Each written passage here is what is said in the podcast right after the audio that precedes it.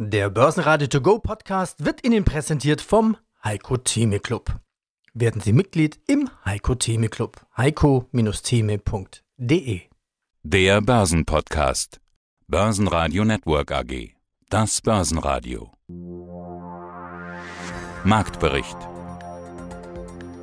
Aus dem Börsenradiostudio A heute Peter Heinrich und aus Mannheim vom Vorkongress hören Sie meinen Kollegen Sebastian Leben.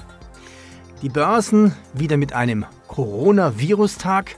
Ja, das klingt gut als Argument, aber ist es wirklich so? Der DAX verlor teilweise 200 Punkte und schloss am Donnerstag mit 13.157 Punkten, ein Minus von 1,4 Prozent. Solche Rücksetzer hatten wir schon immer, auch ohne Lufthansa-Flüge nach China oder Coronavirus. Heute im Programm Brexit weinen im EU-Parlament, nicht an der Börse oder im Pfund. Viele Zahlen, zum Beispiel Coca-Cola, Facebook, PayPal und plus 38 Prozent mehr bei Microsoft. Heute im Programm David Yusuf von IG zum Corona-DAX und Brexit. Thomas Rappold analysiert die Berichte von Microsoft und Facebook und Jochen Stanzel von CMC zur Charttechnik der Deutschen Bankaktie. Die Deutsche Bank mit einem katastrophalen Verlust von 5,3 Milliarden Euro. Macht nichts, die Aktie wird um 5% nach oben gelobt. Vorstandschef Sewing. Wir haben radikale Entscheidungen getroffen und uns von Geschäften getrennt, in denen wir eben nicht führend waren. Und wir haben direkt und konsequent damit begonnen, unsere Entscheidungen umzusetzen, ohne Wenn und Aber. Und das hat natürlich seinen Preis. Und das können Sie am Jahresverlust sehen. Und deswegen sollte es niemanden überraschen, dass wir für das Jahr 2019 einen Nettoverlust von 5,3 Milliarden Euro bekannt gegeben haben. Ja, hallo, mein Name ist Jochen Stanzl, ich bin Chefmarktanalyst bei dem CFD Broker CMC Markets in Frankfurt. Ja, und wie viel Deutsche Bank steckt heute im DAX? Die Frage kann ich mir eigentlich sparen. Die Deutsche Bank startet im Plus nach den schlechten Zahlen. 5,7 Milliarden Miese. Also wäre ich Aufsichtsrat, würde ich Konzernchef Christian Sehing die Ohren langziehen. Anleger scheinen das anders zu sehen und kaufen. Wie sieht denn die Deutsche Bank-Aktie charttechnisch aus? Das macht es tatsächlich einfach, weil würde ich jetzt die Bilanz im Einzelnen analysieren müssen von der Deutschen Bank, dann wäre ich dazu nicht in der Lage, sage ich ganz ehrlich. Aber ähm, der Markt scheint vielleicht nicht das vergangene Quartal äh, sich anzuschauen, sondern mehr die Zukunft. Und die Aktie natürlich auch gefallen und Börse ist immer relativ. Und die Charttechnik und wenn man Märkte tradet, muss ich am Ende ja den Preis handeln, den ich bekomme und den Preis auswerten, der gehandelt wird. Und der ist das Ergebnis von Psychologie. Nun kann ich nicht sagen, welche Frage du als nächstes stellen wirst. Und ich weiß auch nicht, wie sich äh, mein Tischnachbar als nächstes verhalten wird. Aber ich kann Aussagen treffen, wie sich große, große Gruppen wahrscheinlich als nächstes verhalten werden, wenn dies oder das eintritt. Also Massenpsychologie. Und die Charttechnik ist eine Möglichkeit, diese Massenpsychologie äh, zu kontextualisieren, also mir so einen Kontext zu erarbeiten, in dem ich mich orientieren kann. Und da um das einfach zu machen für die Deutsche Bank, die charttechnische Situation die, dass wir es vermieden haben, im vergangenen Jahr ein tieferes Tief zu machen. Wir waren ja schon mal bei 5,78, dann gab es eine Erholung bis 7,74 und dann wieder ein Rutsch in Richtung der 6-Dollar-Marke, aber es gab kein tieferes Tief. Und was wir jetzt haben, auch dank der Zahlen, man mag da rauslesen, was man möchte aus der Bilanz, aber dank der Zahlen geben wir jetzt Gas nach oben und gehen über die 7,74, wo wir davor schon mal waren, gehen also höher, sind bei 8,27 jetzt und endet der Wochenschlusskurs auch 17.30 Uhr morgen am Freitag Cetra-Schluss über 7,74, dann wäre eine Bodenbildung in der Deutschen Bank da mit einem potenziellen Ziel 8,95 und möglicherweise sogar höher. Also seit langer Zeit muss man auch charttechnisch dazu sagen, Bodenbildung bei der Deutschen Bank. Ja, mein Name ist Thomas Rappold, ich bin Investment Advisor für Technologieindizes. Nächster. Heute Zahlen von Microsoft. Der Gewinn sprang um 38 Prozent auf 11,6 Milliarden Dollar hoch. In der Pressemeldung war zu lesen, dank Cloud und Ende von Windows 7.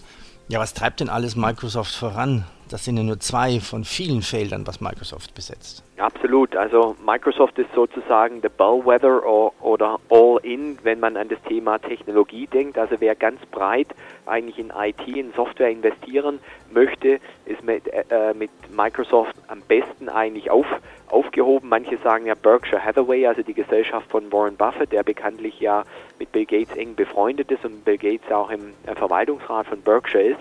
Berkshire würde die amerikanische Wirtschaft hervorragend abbilden kann man und Gradmesser sein, kann man sagen, dass Microsoft eigentlich der Gradmesser der Softwareindustrie ist, sehr, sehr breit aufgestellt ist. Das heißt, äh, End-Consumer-Business hat mit Bereichen wie Windows, wie Office, die genauso eben im Business-Bereich eingesetzt äh, werden. Andere großer Zweig ist inzwischen auch der gesamte Business-Software-Bereich. Äh, SAP, äh, Microsoft ist hier mit der, der größte äh, Business-Software-Anbieter durch seine Datenbanken und, und Netzwerklösungen und auch ERP-Software. Und der dritte Bereich natürlich ganz der wachstumsstarke Bereich ist der Cloud Computing Bereich, den CEO Satya Nadella früher selbst betreut hat und jetzt massiv auch nach vorne gebracht hat, auch in der Kombination mit äh, dem Cloud-Lösung Azure und äh, Akquisitionen wie LinkedIn oder dem Entwicklerportal äh, GitHub, äh, was ähm, hier Microsoft enorm nach vorne treibt. Dr. Christoph Bruns, Vorstand und Fondsmanagement, Lois AG. Jetzt kam aktuell beispielsweise die Deutsche Bank jede Menge Verlust, aber immer auch mit der Begründung, wir bauen ja auch um. Äh, das ist ja grundsätzlich kein schlechtes Argument, wenn es funktioniert. Also wenn man sagen würde, jetzt geht es mal gerade etwas in die schlechten Zahlen, um dann in Zukunft gut aufgestellt zu sein. Also es beginnt ja ein neues Jahrzehnt, denken wir mal zehn Jahre voraus, werden dann der ein oder andere sagen, hätten wir damals mal gekauft zu den Kursen, die wird es so schnell nicht mehr geben. Ja, genauso wird es kommen bei der Deutschen Bank. Diese Zahlen äh, sind im Prinzip ja nur noch das Abarbeiten der schlechten Vergangenheit. Wer nach vorne guckt, wird sehen, die Deutsche Bank saniert sich. Sie hat auch den richtigen Vorstand ausgewechselt. Das geht voran. Herr Sewing nimmt die richtigen Schritte, wird Zeit brauchen. Ich denke, in zehn Jahren steht die Deutsche Bank vielleicht beim Kurs von 20. Ist für Sie also Kaufkandidat? Wir haben welche in den Fonds, ja. Commerzbank restrukturiert sich ja auch gerade, Comdirect soll einfließen und so weiter. Könnte es da ähnlich laufen? Die Commerzbank wird es nicht mehr geben in fünf Jahren. Wir kriegen eine Fusionswelle in Europa. Für die Deutsche Bank kommt das zu früh, weil die Marktkapitalisierung heute zu gering ist. Wenn die Deutsche Bank groß genug ist, findet sie einen Partner auf Augenhöhe und dann wird es auch hier eine Fusion geben. Jetzt ist ja ganz aktuell, weil alle über Banken sprechen, auch wieder dieser Vergleich zu den US-Banken, die ja die Berichtssaison gestartet haben mit, ich will nicht sagen quer durch die Bank, aber größtenteils guten Zahlen die sind einfach mächtig, diese US-Banken, die sind die großen Player. Äh, die deutschen Banken, die spielen da überhaupt nicht mit. Die europäischen Banken auch nicht. Jetzt kommen wieder die Stimmen, wir brauchen eine Bankenunion, um etwas Amerika entgegensetzen zu können. Sehen Sie das auch so? Äh, sehe ich überhaupt nicht. Was wir in Europa und vor allem Deutschland brauchen. Wir brauchen eine Aktienkultur, eine Eigenkapitalkultur. Dann können die Banken auch besser florieren. Wir brauchen auch niedrigere Steuern. Da wird die Wirtschaft etwas angetrieben. Das wäre für die Banken gut. Wir brauchen keine Bankenunionen und dergleichen, sondern bessere Wettbewerbsbedingungen und dann geht es auch voran. So, Ausblickfrage. Rücksätze haben Sie jetzt schon mehrfach gesagt. Sie hatten gesagt, Sie können sich vorstellen, dass der sich sogar noch ein kleines bisschen ausweitet. Was wird der Auslöser sein? Coronavirus? Ja, da haben wir das und Quartalszahlen, wenn wir mal negative Überraschungen bekommen. Macht aber nichts. Grundsätzlich gibt es keine Alternative zum Aktienmarkt. Wenn Rücksetzer kommen, die richtigen Aktien kaufen oder gerne auch unsere Fonds. Zahlen über Zahlen. Gewinnsprung bei Coca-Cola, Tesla-Aktie plus 10%, 105 Millionen Euro Nettogewinn mehr. Der Nettogewinn bei Samsung sank um 38 Prozent. Ja, hallo liebe Zuhörer, mein Name ist David Yusuf, ich bin Analyst bei DailyFX und dem Online-Broker IG. Der Coronavirus. Ja, die aktuelle Zahl, die China bekannt gibt, waren jetzt schon 170 Tote. Die Lufthansa streicht seine Flüge von und nach China. Warum hat der Coronavirus keine oder kaum Auswirkungen auf die Börsen? Also ich finde, der DAX ist relativ stabil. Der Coronavirus hat ja schon Auswirkungen zum Beispiel auf Apple. Tim Cook bestätigte, einige der Zulieferbetriebe würden sich in der besonders betroffenen Region rund um die Stadt Wuhan befinden. Also warum reagiert die Börse trotzdem so entspannt? Ähm, ja, zum Teil kann das natürlich daran liegen, dass wir jetzt im Moment in der Berichtssaison sind. Ich glaube, das ist einer der hauptsächlichen Faktoren. Und die Berichtssaison ja sowohl in den USA, also jetzt hier in Deutschland hat sie ja noch nicht, also offiziell schon mit dieser Woche mit SAP und der Deutschen Bank begonnen. Aber im Großen und Ganzen, glaube ich, äh, erwarten Marktteilnehmer, dass in den USA es eventuell eine gewisse Wahrscheinlichkeit dafür gibt, dass die Q4-Ergebnisse oder das Gewinnwachstum der S&P 500 Unternehmen eine geringfügige Chance hat, im Plus zu landen insgesamt, wenn wir jetzt dieses Gewinnwachstum aller Unternehmen nehmen. Aktuell verläuft die Berichtssaison eher ja, gemischt, würde ich sagen. Das ist so mein Eindruck. Aber die Marktteilnehmer hoffen da auf etwas mehr wahrscheinlich. Ich glaube aber, dass sie noch nicht so wirklich realisieren, dass die ökonomischen Auswirkungen des Coronavirus doch teilweise stärker ausfallen könnten, als man jetzt noch meint. Dabei spreche ich jetzt nicht, wirklich nicht über das Risiko des Infekts an sich, sondern eben den ökonomischen Effekt. Und da sind halt sehr viele Signale, die aktuell vorhanden sind, die eben anzeigen, dass wir es mit einer bald aufkommenden ökonomischen Schwäche zu tun bekommen könnten. Aber diese Berichtssaison in den USA und auch die Hoffnung, dass die Notenbanken nochmal nachlegen werden, die befinden sich ja jetzt in, im, sagen wir mal, in einem in, in einer Pause des Lockerungszyklus und wenn es sein muss, werden sie halt nochmal nachlegen. Das ist vielleicht noch so ein bisschen die Hoffnung was den DAX angeht, vielleicht auch der schwächere Euro insgesamt. Mein Name ist Tilman Galler, ich bin Kapitalmarktstratege von JP Morgan Asset Management in Frankfurt. Vorkongress 2020, Ende Januar. Das ist das Setting quasi, in dem wir uns treffen. Rekordstände an den Börsen haben wir überall gesehen. Selbst der DAX, der ja ein bisschen Anlaufschwierigkeiten hatte, hat es dann doch geholt. Genauso der MDAX und Co. Wall Street sowieso. Friede, Freude, Eierkuchen. Nein, tatsächlich nicht. Es gibt doch so ein paar Faktoren und das Große und Ganze müssen wir sowieso mal betrachten. Haben wir in unserem letzten Interview schon getan. Da möchte ich gerne dran anknüpfen. Vor Kongress 2020, Ende Januar. Wie sehen Sie denn gerade die Lage an den Märkten? Die Lage an den Märkten ist sicherlich zurzeit etwas angespannt, weil man zurzeit schwer abschätzen kann, wie sich mehr oder minder die Situation um den Coronavirus sich weiterentwickelt und wie äh, gravierend dann eben entsprechend dann auch die Folgen auch gerade für die asiatischen Volkswirtschaften, aber insbesondere die chinesische Volkswirtschaft ist. Abgesehen davon ist die konjunkturelle Lage gar nicht so schlecht. Also wir gehen eigentlich mit einem relativ robusten konjunkturellen Bild in das neue Jahr. Wir rechnen damit, dass gerade auch die bisher sehr schwierige Situation im verarbeitenden Gewerbe sich im Verlauf des Jahres durchaus äh, verbessern kann, während auf der anderen Seite der Konsum sicherlich nicht mehr ganz so stark sein dürfte, wie das in den vergangenen Jahren der Fall war. Also unterm Strich, was das Wachstum betrifft, ohne eben diese schwer einzuschätzenden Störgrößen, die sich jetzt entwickeln, ist das Wachstumsumfeld durchaus relativ solide. Wir erwarten unterm Strich ein Wachstum, was sich in den Größenordnungen des vergangenen Jahres bewegen. Und auf der anderen Seite, und das ist vielleicht auch die positive Nachricht für die Aktienmärkte, ist, dass die Unternehmensgewinne nach dem Jahr der Stagnation wieder Aussicht haben, zumindest im moderat einstelligen Bereich zu wachsen. Also so ein bisschen Grund zum Optimismus. Auf der anderen Seite diese schwer einschätzbaren Störgrößen, wie Sie es gerade genannt haben, die hatten wir in der Vergangenheit ja immer häufiger. Ja, wir hatten den Brexit, das ist so etwas, das man darunter verbuchen kann. Den Handelskonflikt, der ja noch nicht gelöst ist, aber erstmal ruhig. Und jetzt eben dieses Virus, das wird jetzt aktuell immer wieder als Thema genannt, dass gerade die Kurse ja so ein bisschen schwanken oder auch zurückgehen. Ist das tatsächlich der Grund oder ist umgekehrt diese Situation, diese Unruhe einfach ein dankbarer Vorwand, auch vielleicht auch mal Gewinne mitzunehmen. Wir sind ja wirklich sehr gut gelaufen. Also ich denke, da ist beides durchaus richtig. Auf der einen Seite ist die Entwicklung und die mögliche Pandemie in Asien ist durchaus ein Risiko, was man nicht missachten und nicht beiseite äh, schieben sollte. Denn es birgt durchaus die Gefahr, dass es Volkswirtschaften für eine geraume Zeit eigentlich teilweise lahmlegen kann. Also es wird das ja zeigen auch die Erfahrungen, die wir mit früheren eben auch Outbreaks und eben auch Pandemien hatten, ob es jetzt SARS oder ob es die Vogelgrippe oder eben MERS ist. Das hat durchaus auch gerade die SARS-Krise 2003 hat durchaus für die Zeit, wo sich entsprechend das Virus stark verbreitet hat, sich durchaus negativ sowohl auf die Märkte als auch auf die Konjunktur der betroffenen Länder, gerade auch Hongkong, ausgewirkt. Von der Seite her muss man jetzt schauen, wie schnell es den Chinesen und wie, wie schnell es der Welt gelingt, die Verbreitung einzudämmen.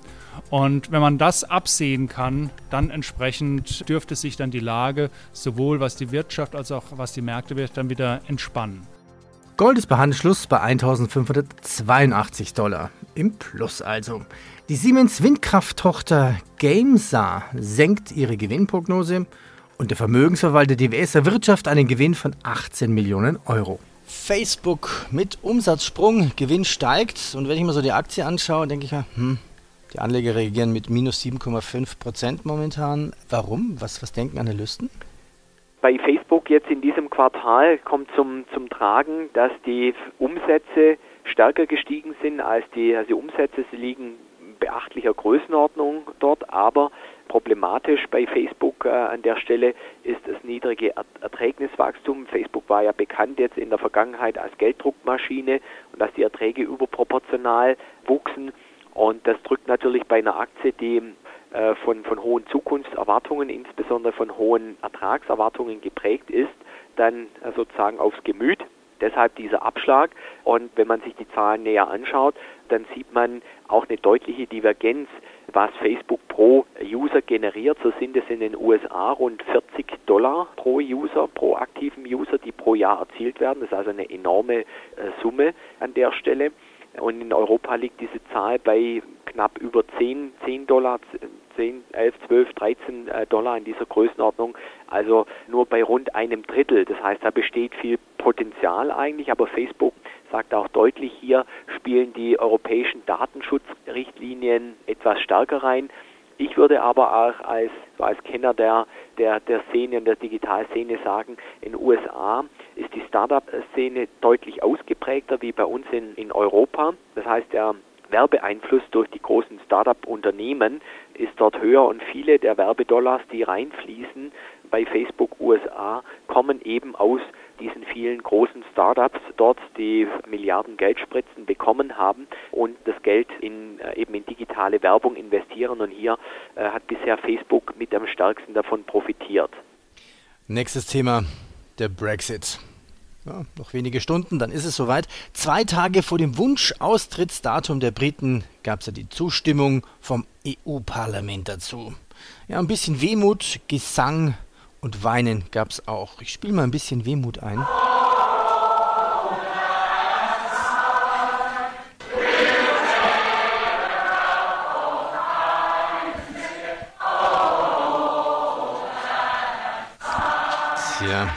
Die einen EU-Parlamentarier waren froh, dass sie gehen durften, die anderen haben geweint und hoffen, dass sie vielleicht mal wieder kommen dürfen.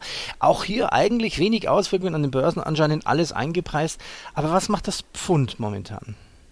Ja, genau. Also ich glaube, dass, dass sich spätestens seitdem äh, klar geworden ist, dass das Brexit wahrscheinlich jetzt am 31. Januar vollzogen wird und wir aber in diese Trans Transition Phase übergehen, also in diese Phase, in der eben der Ausstieg geplant wird und es werden äh, auf jeden Fall neue Arrangements verhandelt, beziehungsweise ja, neue Verhandlungen stattfinden zwischen der EU und UK.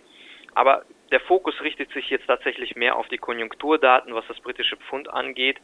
Und es wird ja nicht damit gerechnet, dass, diese, dass diese Phase vor Ende 2020 endet. Und selbst da gibt es einige kritische Stimmen, die sagen, es wird wahrscheinlich so schnell nicht gehen. Bis dahin wird eben die UK eben in dieser Customs Union, in der Zollunion bleiben können, so wie ich verstanden habe.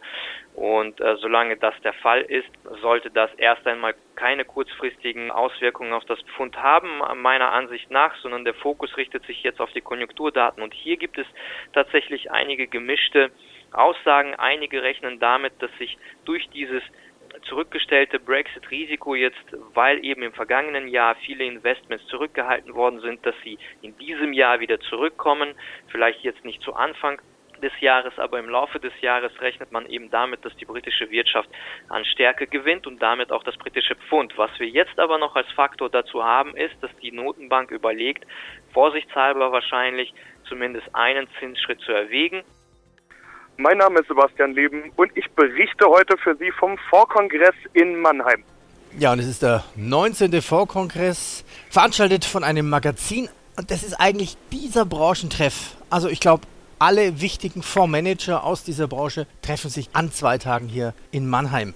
Was sind denn die Themen des Vorkongresses dieses Jahr? Ja, also erstmal zu, alle Fondsmanager treffen sich hier. ist wirklich unglaublich. Heute ist der zweite Tag, wie es bei den meisten Veranstaltungen zusammen, zweiten Tag bisschen weniger los. Aber gestern, man ist wirklich durch die Menge kaum durchgekommen. Ich glaube, es gibt wieder einen neuen Rekord, was nichts bedeutet. In den letzten Jahren gab es immer einen neuen Rekord und wir wissen, dass die Börsenjahre sich jeweils unterschiedlich entwickelt haben. Und das ist natürlich auch immer das große Thema auf dem Vorkongress. Wie wird das Jahr? Es ist immer Januar, das heißt, die Branche trifft sich und alle blicken auf das Jahr. Äh, zur Stimmung kann ich sagen, die meisten sind positiv. Interessanterweise, egal ob man über Rohstoffe redet, Immobilien, Aktien. Das einzige Thema, wo sich die meisten einig sind, sind Anleihen. Wenn man nämlich mit, selbst mit Anleiheninvestoren spricht, fragt, was kann man denn in Zukunft mit Anleihen erzählen, sagen die nichts. So ehrlich muss man sein. Ist tatsächlich ein Thema. Natürlich ESG schallt von allen Seiten. Klima, großes Thema, ja auch bei uns im Programm immer wieder gewesen, aber hier ist wirklich ESG, man wird damit erschlagen. Wenn man da fragt, was meinen Sie denn damit, dann wird es spannend, weil eine richtige Definition gibt es da nach wie vor keine. Jeder sieht das so ein bisschen anders. Ich glaube, da muss man noch ein bisschen warten, bis sich das in der Branche wirklich durchsetzt, weil es fehlt einfach eine einheitliche Definition oder irgendwas, was man diesem Thema ESG zuordnen kann, ist aber auf jeden Fall das größte Thema. Darüber redet wirklich jeder. Ich habe jede Menge Interviews geführt in den letzten Tagen und zwei Themen habe ich aus meinen Gesprächen erkannt als wichtige Themen. Viele sagen, Pendel schwingt eher weg von USA, eher hin in Richtung Europa und Schwellenländer. Habe einige Gespräche geführt über China und beispielsweise Indien als interessante Schwellenländer, auch über Europa. In den Schwellenländern sehen die meisten Experten, mit denen ich gesprochen habe, größere Chancen als in Europa. Aber dieses Thema USA muss man langsam vorsichtig betrachten, ist ziemlich präsent, habe ich häufig gehört. Ja, was ähm, fällt noch auf? Ich nehme an, das Thema Coronavirus ist wahrscheinlich nur ein Randthema. Man spricht mal drüber, aber an der Börse ist es noch nicht wirklich angekommen. Naja, also die Leute nehmen es wahr, die Leute nehmen es ernst. Ich habe hier jetzt noch niemanden gesehen, der mit Mundschutz rumläuft. Ich habe extra immer geschaut und auch mit einigen Leuten darüber gesprochen, ob sie sich Sorgen machen. Es sind ja auch viele internationale Fondsmanager hier, manche fliegen aus den USA an oder aus anderen Teilen der Welt. Die habe ich auch alle gefragt, und wie sieht's aus? Hatten sie Angst? Sind die Leute der, an den Flughäfen alle mit Mundschutz unterwegs? Da sagen die Leute, ja, ganz so schlimm ist es noch nicht, aber sie sagen alle auch, wir nehmen das durchaus ernst. Und die Börsen nehmen es ja offenbar auch ernst. Und auch das wird wahrgenommen, dass man sagen muss, ja, auch an der Börse ist das inzwischen ein Thema und auch das muss man im Auge behalten. Aber die meisten sagen auch, es ist noch zu früh, um da endgültig irgendeine Diagnose zu schließen, würde ich mal sagen.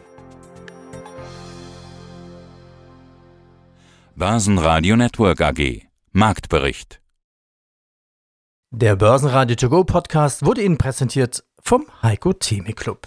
Werden Sie Mitglied im Heiko Theme Club. heiko-theme.de